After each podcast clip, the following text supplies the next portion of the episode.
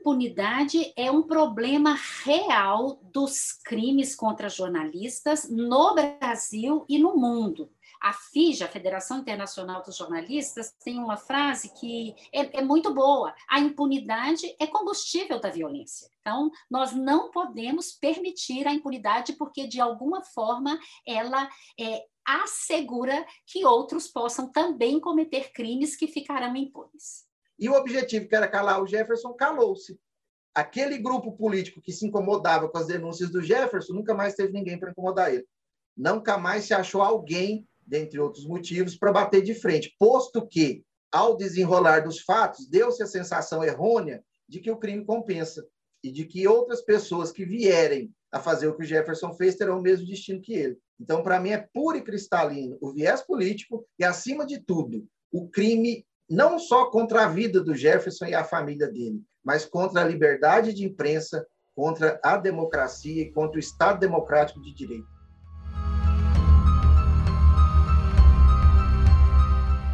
Jornalismo Sem Trégua é um podcast do programa Tim Lopes da Abrage, Associação Brasileira de Jornalismo Investigativo. Eu sou Angelina Nunes e vamos tratar aqui dos casos de jornalistas e comunicadores que foram assassinados no exercício da profissão no Brasil.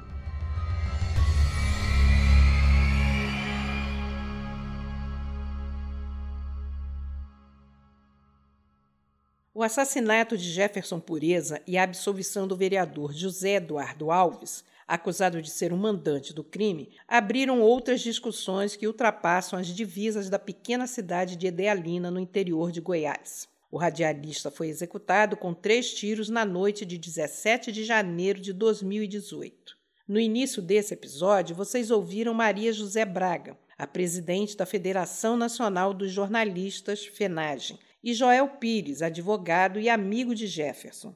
Os dois relacionam o resultado do julgamento à impunidade e ao ataque à liberdade de expressão. Os jornalistas Rafael Oliveira e Natália Belisário, que fizeram parte da equipe da Abragem, também analisam as consequências para o exercício da profissão. Tanto em casos de, de comunicadores assassinados, como de defensores do meio ambiente, defensores de direitos humanos, o que costuma acontecer é chegam-se nos executores é, descobre quem foi lá que apertou o gatilho. Nem sempre, mas na maior parte dos casos, não na maior parte dos casos, mas, mas em parte dos casos chega assim quem apertou o gatilho, mas em quem mandou apertar o gatilho não se chega, ou quando se chega, a pessoa não é condenada. Então essa certeza da impunidade, essa certeza de que, ah, eu dou aqui 5 mil reais, um revólver para um cara, para um adolescente, ele vai fazer o serviço, tem boas chances de não acontecer nada, de ninguém descobrir, de ninguém nem ficar sabendo, dele, do próprio adolescente, nesse caso, do, enfim, do executor, quem for, não, não ser descoberto, não ser condenado nem nada. E se ele for, não vai chegar em mim. Então, essa certeza de impunidade é o que faz com que esses casos se multipliquem, venham se multiplicando há décadas e continuem é, ocorrendo mesmo hoje em dia. Mas quando morre o jornalista, é a classe que sente porque é um recado para todos os jornalistas, não é um recado para um jornalista. Você começa a pensar melhor o que você faria. Será que vale a pena isso aqui que eu estou fazendo? E eu acho que esse é o maior triunfo, que a gente pode dar para essas pessoas que assassinam jornalistas. É, se, é começar a se autocensurar, entendeu? Porque você não mata só um, você mata coisas que estão em outros sabe? Um, jo um jovem ali da cidade, um jovem ali de Adelina, que talvez escutasse o Jefferson Pureza na rádio, que gostasse de rádio por algum motivo, pode pensar, não, vou seguir para outro caminho, parece que esse aqui não é muito bom. Assim como, como a morte do Tim, é, a morte do Tim acho que teve um impacto em, nas grandes cidades, né? Passou-se a ter um, outro, outros protocolos ou, ou preocupações que ficavam um pouco em segundo plano, é, uma morte no interior do Brasil tem o poder de, de ressoar em outras cidades do mesmo estado, em outras cidades da mesma região, e de, por um lado, inspirar, a impunidade acho que inspira quem quem está sendo denunciado e quem está incomodado com o jornalista, o, ver outros casos em que, em que o, o mandante é, passa impune faz com que essas pessoas tenham confiança de que vão, de que podem fazer o que quiserem, podem eliminar quem quiserem, podem matar podem atentar contra a vida de comunicadores, de jornalistas, de radialistas, que não vão ser responsabilizados. E para os comunicadores, que nessas cidades muitas vezes são radialistas, né, às vezes blogueiros, às vezes, hoje em dia, vários também usam as redes sociais, para essas pessoas tem a impunidade, o crime em si e posteriormente a impunidade tem um efeito de desincentivar essas pessoas, de amedrontar essas pessoas, esses comunicadores.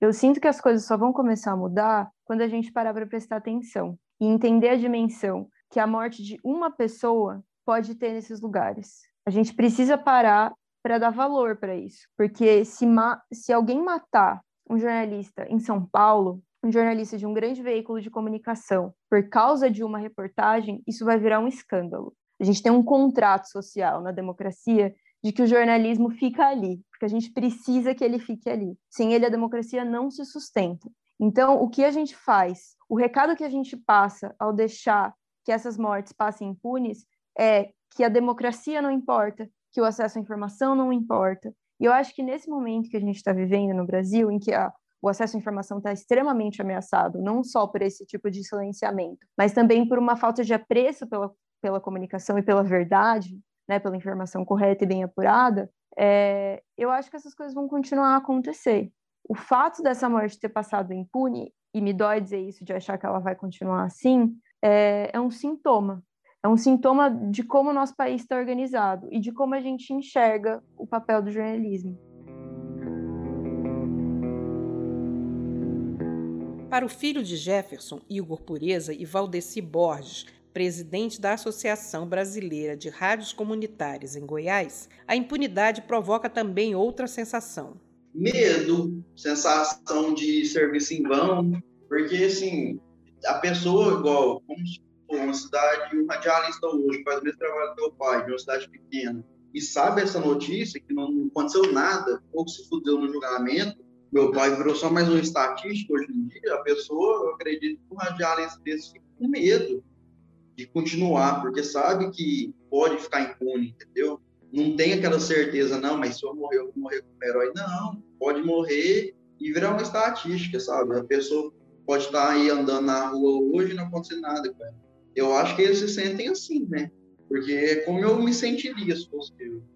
O poder político, se numa cidade grande ele já existe, é claro, né? influência política, imagina num município com 3, 4 mil habitantes aí a situação é mais complicada ainda. E nesse no interior assim, essas cidades pequenas principalmente e outras grandes também, o administrador, o político, o gestor público, ele não é acostumado à crítica, né? Ele não é acostumado à crítica, ele quer é aquele político que quer que todo mundo só fale bem dele aí passa um recado de, de medo, porque aí as pessoas, quando veem o caso acontecer, como aconteceu do Jefferson e, e, e de outros que acontecem por aí, de ver rádios comunitárias sendo incendiadas, né? Por aí afora, muitas acontecem, e aí as pessoas, se antes, às vezes não tinham um posicionamento político muito claro da importância da rádio, mas estava fazendo de, de boa intenção e tentando cumprir o que a lei, no mínimo que a lei exige, aí quando vê uma situação dessa acontecendo, se recolhe é, nós temos que fazer do jeito. E aí acaba se tornando uma caixinha de música. Apesar disso, o advogado Joel Pires considera que houve um avanço ao se realizar o julgamento. Mas é uma sensação muito ruim para a família, para os amigos, para mim, que era advogado e amigo dele, essa sensação de impunidade, porque dá impressão aos bandidos, aos criminosos, de que vale a pena calamos um e calaremos outro. E vou te dizer mais: nós temos muita gratidão, e eu digo nós, eu, enquanto amigo e a família, pelo trabalho desenvolvido por você e pelo programa. Porque, como eu disse, é Dealina 3, 4 mil habitantes, uma currutelinha no interior de Goiás, no coração do Brasil. Eles tinham certeza que, ao matar o Pureza, não viraria nada. Eles tinham certeza da impunidade, mas seria uma impunidade que não haveria nem processo. Houve o um processo ainda, mas nem isso eles acreditavam. A forma como eles tramaram a, a, a desfaçatez, né? a forma como deixaram claro o arranjo, a forma como eles próprios confessam, apesar de não confessar que mandaram matar, mas confessa que tramaram, deixa claro que eles não acreditavam que chegaria nisso. A presidente da FENAGE, Maria José Braga, alerta ainda sobre o papel do judiciário nesses casos. E é preciso, sim, que o poder judiciário esteja mais atento a vinculação desses crimes com a liberdade de imprensa, com o direito do cidadão e da cidadã à informação jornalística, eu creio que toda tentativa de cerceamento à liberdade de imprensa e de expressão quer ser um recado para o conjunto, quer que a sociedade, e no caso dos jornalistas, que toda a categoria se intimide ao fazer o seu trabalho. Mas, felizmente, o que a gente percebe é que o jornalista sabe do seu papel social e tem feito o um enfrentamento, inclusive muitos em situação de ameaça continuam fazendo o seu trabalho e enfrentando a, a situação colocada como literalmente é, impedimento do exercício da profissão. Outra consequência na morte de radialistas e comunicadores é a influência no deserto de notícias. É grande o efeito de se calar uma voz onde a presença da rádio comunitária é importante na região, como consideram o Igor Pureza, o DJ Marlon Prado, o radialista Valdeci Borges e a jornalista Natália Belisário. Lá mesmo, lá de Idealina, não tem ninguém tem, que tenha coragem meu pai ter. Porque se tivesse, já teria falado alguma coisa, já teria um lugar. Mas lá não tem ninguém e não tem nenhum. Porque lá todo mundo tem medo, não está errado, né? De ter medo, tem que preservar a vida. Mas só que lá a pessoa, além de ter medo, puxa muito saco, né? De coisa errada. Então, não tem nenhum lá, não. Esses repórteres investigativos que denunciam, se é sempre um prejuízo muito grande para a sociedade, né? Muito grande, muito a comunidade perde muito. Se você tiver alguém denunciando, você não rouba, né? O Goiás tem 246 municípios. 126 desses municípios são cidades pequenas, tamanho de Idealina, que não tem nem 4 mil habitantes ou pouco mais. 126 tem um único veículo de comunicação. E esse único veículo de comunicação é a rádio comunitária. A gente da cidade grande não consegue entender por que, que rádio é um meio de comunicação tão relevante nessas cidades pequenas. Entre Edealina e Edeia, tem cinco veículos de comunicação citados no Atlas da Notícia. Um é a Prefeitura de Edeia, outro é a Prefeitura de Edealina, que não contam como é, serviços de comunicação jornalísticos, mas que têm um papel de comunicação, e os outros três são rádios. Uma delas, a rádio que o Jefferson trabalhava, que é a Rádio Beira Rio. Então, tudo ali acontece por meio do rádio. É um lugar distante, o rádio é um meio de comunicação excelente para lugares remotos. Então, isso o que, o que acontece na rádio, o que aparece na rádio, o que as pessoas falam na rádio tem muito impacto nesses lugares pequenos, entendeu? Fazer uma denúncia na rádio é muito grande nesses lugares pequenos. O Atlas da Notícia, citado por Natália, é um mapeamento sobre a presença do jornalismo local no país. O estudo é realizado pelo Projor, Instituto para o Desenvolvimento do Jornalismo, em parceria com a Abrage, Intercom e escolas de jornalismo e é financiado pelo projeto de jornalismo do Facebook, como explica o coordenador da equipe de pesquisadores, o jornalista Sérgio Lidic. Uh, nós temos hoje 34 milhões de brasileiros que não têm acesso a qualquer informação jornalística sobre o lugar em que essas pessoas vivem isso são 3.280 municípios no Brasil que são considerados desertos de notícias. É, isso dá mais ou menos seis em cada dez municípios e oito em cada dez, uh, mais dois em cada dez municípios são o que a gente chama de quase desertos. Né? Esses são lugares que têm um ou dois uh, meios de comunicação que tratam do jornalismo local e tratam do jornalismo local sem um vínculo direto com prefeituras, por exemplo. Né? Sem, sem um vínculo direto com o poder local. Então é muito difícil, principalmente em cidades menores, que a gente tenha uma iniciativa que faça jornalismo, porque ela muitas vezes não tem como se financiar sem estar muito atrelada à prefeitura, então é, essa independência econômica é uma independência muito difícil, então já é um trabalho bastante árduo, que remunera muito pouco o jornalismo, tem uma função de defesa da democracia, mas também de, de elo, de, de, de, de, de filtro dessas, é, dessas informações que, que, que são apuradas ou que brotam às vezes do poder público, e, e ele é muito importante para essas sociedades. Né? Ficar sem é um prejuízo muito grande para todas essas comunidades. Para Sérgio Lidic, o caminho para mudar o quadro do deserto de notícias no Brasil passa pelo envolvimento da sociedade Eu acho que o ideal seria que a sociedade tomasse ciência da importância do jornalismo e a gente está no momento em que o jornalismo é, tem uma crise de confiança também. Né? Então, o jornalismo é pobre hoje em dia e tem uma crise de confiança. Ele sozinho ele não consegue dar respostas para isso. Então, ou a sociedade é, se conscientiza disso, de que é necessário ter uma informação bem apurada disponível, e aí ela a, a, ajuda a promover é, o financiamento, exige, claro, transparência dos veículos para que possa é, oferecer isso, né? mas é, é, necessário que a sociedade tome ciência disso, que, que ela entenda a importância do jornalismo e que ela precisa ajudar a, a, financiá-lo, porque o jornalismo é caro. Né? É, eu acho que também tem outras iniciativas que devem ser tomadas, como, é, por exemplo, é, algum suporte para apoio é, contra a judicialização, que ocorre em muitos casos, né? É, eu acho que é, instituições como a Brage fazem treinamentos que ajudam as pessoas a, a entender melhor a questão de modelo de negócios, buscar recursos e, às vezes, ter cuidados com questões de, de privacidade, de segurança, essas coisas todas. E eu não descarto nem a necessidade, quer dizer, a necessidade existe, mas o jornalismo tem uma certa prevenção quanto a isso, que é a criação de, de algum fundo público que possa é, ajudar a, a, criar novas iniciativas que possam, é, de alguma forma, tratar desse problema sério, que é o problema dos desertos de notícias. Né? A sociedade precisa entender que esse é um problema seu, não é um problema do jornalismo.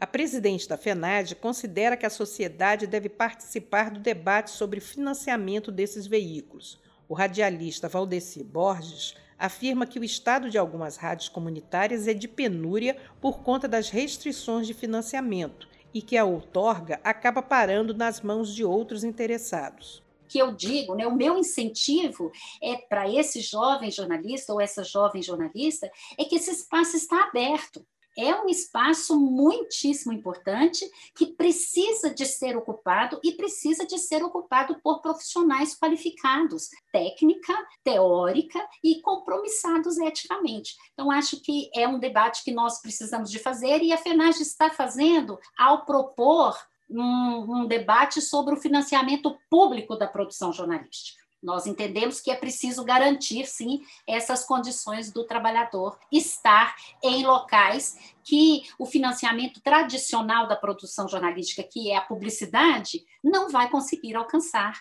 obviamente. Então, precisamos de fazer esse debate com toda a sociedade brasileira. Muitos políticos se apoderaram da, das outorgas da licença das rádios comunitárias aí elas acabam ficando na mão de um ou outro. Mas tem muitas iniciativas. Goiás tem muitas iniciativas, não de pessoas que estão ligadas diretamente a um campo progressista, ou outro, mas pessoas de bem fazendo, tem bem intencionadas. Tem, tem gente fazendo isso. Mas essa é a dificuldade geral. Pessoas do campo progressista, pessoas que defendem, que fazem discurso em defesa da rádio comunitária, da democratização da comunicação, ninguém está na direção dessas rádios.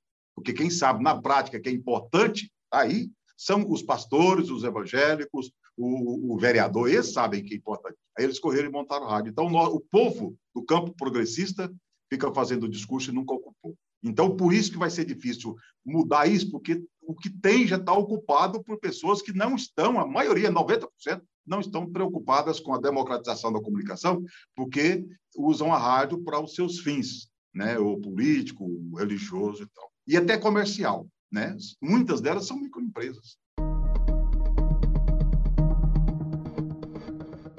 Passado o julgamento e mais de dois anos do assassinato de Jefferson Pureza, vamos falar sobre o destino de alguns personagens que foram citados no nosso podcast.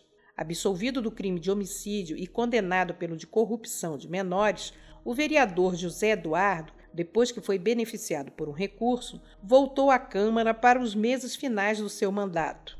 Ele ainda tentou, sem sucesso, se reeleger para o cargo nas eleições de 2020. pelo site do Tribunal Superior Eleitoral, o TSE, ao comparar o resultado das eleições de 2016 e 2020, é possível observar algumas mudanças. A primeira é o próprio nome que ele usou nas campanhas. Em 2016, ele era apenas José Eduardo. Em 2020, José Eduardo Tatuzinho. O acréscimo ficou por conta do seu apelido em família. Na eleição anterior, ele tinha um patrimônio declarado de R$ 35.125, soma de dois automóveis, um Honda 2015 e um novo Gol. Já na eleição de 2020, seu patrimônio declarado foi apenas o Honda, no valor de 7 mil reais. A queda se verificou também no número de votos. Antes, ele recebeu 174 votos quando estava afiliado ao PR. Em 2020, ele foi para o PSL e recebeu apenas 95 votos. A eleição de 2020 também trouxe outra novidade. Uma briga interna rachou o grupo político onde se abrigavam o vereador José Eduardo, o prefeito Vinícius Miranda e o ex-prefeito Batista Boiadeiro. A derrota de José Eduardo nas urnas também acompanhou Batista Boiadeiro, que teve a sua candidatura impugnada por conta da rejeição das contas de seu governo. Mesmo assim, ele ainda recebeu o voto de 39 eleitores. Já Vinícius Miranda, do PSL, que era prefeito quando o radialista foi assassinado, perdeu a disputa para a prefeitura de Idealina por uma diferença de 458 votos para Dolores Cristina, do DEM. Ela era diretora da rádio Beira Rio FM, onde Jefferson Pureza trabalhava. Vinícius também mudou de partido. Em 2016, ele estava no PSB e, naquela ocasião, ganhou a disputa com Cristina por uma diferença de 227 votos. E vocês lembram daquela jurada que falamos no episódio anterior, que durante o julgamento lixou as unhas, deu tchauzinho para os conhecidos e cedeu comprimidos para aplacar a dor de cabeça de colegas do júri? Ela se envolveu em outro caso, como conta o advogado Joel Pires. E essa jurada que você falou que a todo momento olhava para trás, coincidentemente também, Angelina, ela foi, ela era secretária municipal de obras em Edeia e em setembro de 2020 ela foi afastada das funções porque ela estava envolvida num desvio de verba através de fraude às licitações que era denunciado pelo Pureza em Adealina. Houve afastamento das funções de todos os servidores que a princípio estavam envolvidos. Depois, alguns servidores voltaram, ela não voltou. E como era cargo de confiança, ao mudar a gestão, ela não retornou. A operação da Polícia Civil citada pelo advogado foi deflagrada em 22 de setembro de 2020 e se chamou Operação Mestre de Obras e afastou três secretários e seis servidores da Prefeitura de Adéia. O esquema forjava licitações para execuções de obras municipais e a polícia estava investigando o desvio de pelo menos 2 milhões e meio de reais desde 2013. E com um detalhe, essas fraudes também atingem o município de Edealina. A reportagem sobre a operação foi feita pela equipe da TV Anhanguera e a repórter Thaís Luquezzi entrevistou o delegado Cleibio Januário Ferreira, responsável pelas investigações. A nossa produção conseguiu com exclusividade o nome dos três secretários que foram afastados, que a gente vai mostrar para vocês agora. Secretária de Obras, Catiane Pereira Vale, que foi afastada, o secretário de Administração, Divino Aparecido Martins, e o secretário de Agricultura, Filogone José Machado Neto. Ah, as licitações foram todas fraudadas para que as pessoas que realizavam as obras, que na verdade as obras existiram, foram feitas, mas o que foi fraudado foi o pagamento para essas obras, que ao invés de ir para as pessoas que realmente fizeram, essas pessoas recebiam apenas as diárias. Eram os pedreiros, serventes de pedreiro, que recebiam apenas pelas diárias trabalhadas, mas eram obrigadas a abrir empresas fantasmas e lá na, na secretaria eram fraudados, simulados procedimentos licitatórios para dar uma aparência de legalidade. Eram obras de, de reforma de escola, reforma de, de, de, alguns locais públicos e que eram feitas por esses, essas pessoas que realmente laboravam no dia a dia, mas que nunca foram empresários e nunca participaram de licitações. Inclusive, a investigação iniciou porque estas mesmas empresas foram usadas em outro município para fraudar licitações, o que também gerou uma conexão até com fraudes em outros municípios. No caso do município de Edealina, se eu não me engano, onde o prefeito foi afastado, não é isso? Isso. O então prefeito de Edealina, Vinícius Miranda, ficou afastado temporariamente do cargo e, como vimos, concorreu à eleição de 2020 e perdeu.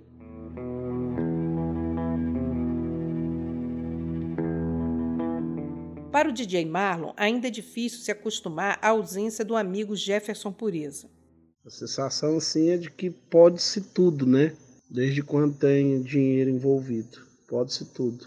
Meu sentimento é, é isso. Mas hoje eu preferia estar triste com ele aqui do que estar alegre sem ele aqui, né? O importante é a vida, né? Não é que tudo que ele fez foi em vão, né? Tudo que ele fez foi em vão, não. Tudo que ele fez se concretizou, né? Mas o mais importante é a vida. É o que a gente sente. Infelizmente é assim. Não temos super-heróis hoje, né? Já Ingrid Alcântara continua morando em Edealina, na mesma casa onde aconteceu o crime e que pertence à sua avó. Ela divide seu tempo entre o trabalho e o cuidado da filha de dois anos. Sim, ela pergunta, é, portanto, eu mandei fazer uma camiseta para ela, né, com a foto do pai dela e com a frase atrás, meu papai é meu herói, porque até eu que escolhi a frase, porque como a Júlia nunca conheceu o pai dela, não tinha outra frase para mim colocar. Aí eu só coloquei isso. Daí, quando, é, quando eu coloco a camiseta nela, ela fala: meu papai, meu papai. O dia que eu mudei para casa, ela chegou no portão e falou assim: o meu papai morreu e ele morava nessa casa. Aí ela entrou dentro do quarto, ele dormia nesse quarto, ele tomava banho nesse banheiro e agora ele mora lá no céu. Em Pontalina, Tina Marins lamenta que o filho de seis anos vai crescer sem o pai. O seu filho mais velho, Igor Pureza, recorda seu relacionamento com o radialista. Nicolas viu o pai morto, Nicolas viu, viu tudo, meu desespero, o desespero da família toda. E ele é um menino muito inteligente é uma criança muito inteligente. Então ele já sabe assim, ele ainda chora, pega foto de lembrancinha do pai e pergunta: "Mãe, nunca mais vai vai acontecer? Nunca mais?" Eu falo: "Aqui não, meu filho, né? Nessa vida não." É, mas não fica triste, porque outros momentos, a gente vai ter outros momentos, mas sem o papai, mas vai ter, né? Ainda tem a avó que dá muita atenção, muito carinho para ele. Tipo assim, mas referência de pai hoje que fica é o Igor, o Igor, com a pouca idade que tem, ele é a referência de pai para o Nicolas. E isso eu tenho muito orgulho do meu filho. Desde criança, assim, me incentivou a trabalhar. Eu, por querer, por vontade, eu queria ir com ele, então eu trabalhava já com ele desde muito novo. Meu pai sempre me incentivou a estudar, sabe? Todo mundo aqui fala que eu sou a cara do meu pai hoje em dia, que eu pareço muito ele e tal. E para mim isso é uma honra, né? Então, assim, a pessoa que eu me tornei hoje, é, para mim, foi tudo graças a ele. Eu só, tipo assim, eu só tenho a agradecer a, a meu pai por tudo que fez por mim, pela minha mãe, meu irmão. Tipo assim, meu pai nunca deixou faltar nada em casa. A gente nunca passou falta de nada. Então, eu tenho muito que agradecer ele. E, e tudo que eu sou hoje, eu devo a ele. É uma profissão excelente, né? Eu admiro quem é radialista hoje em dia, jornalista. Admiro demais, porque ainda mais polêmico, tem que ter muita coragem para fazer o que meu pai fazia.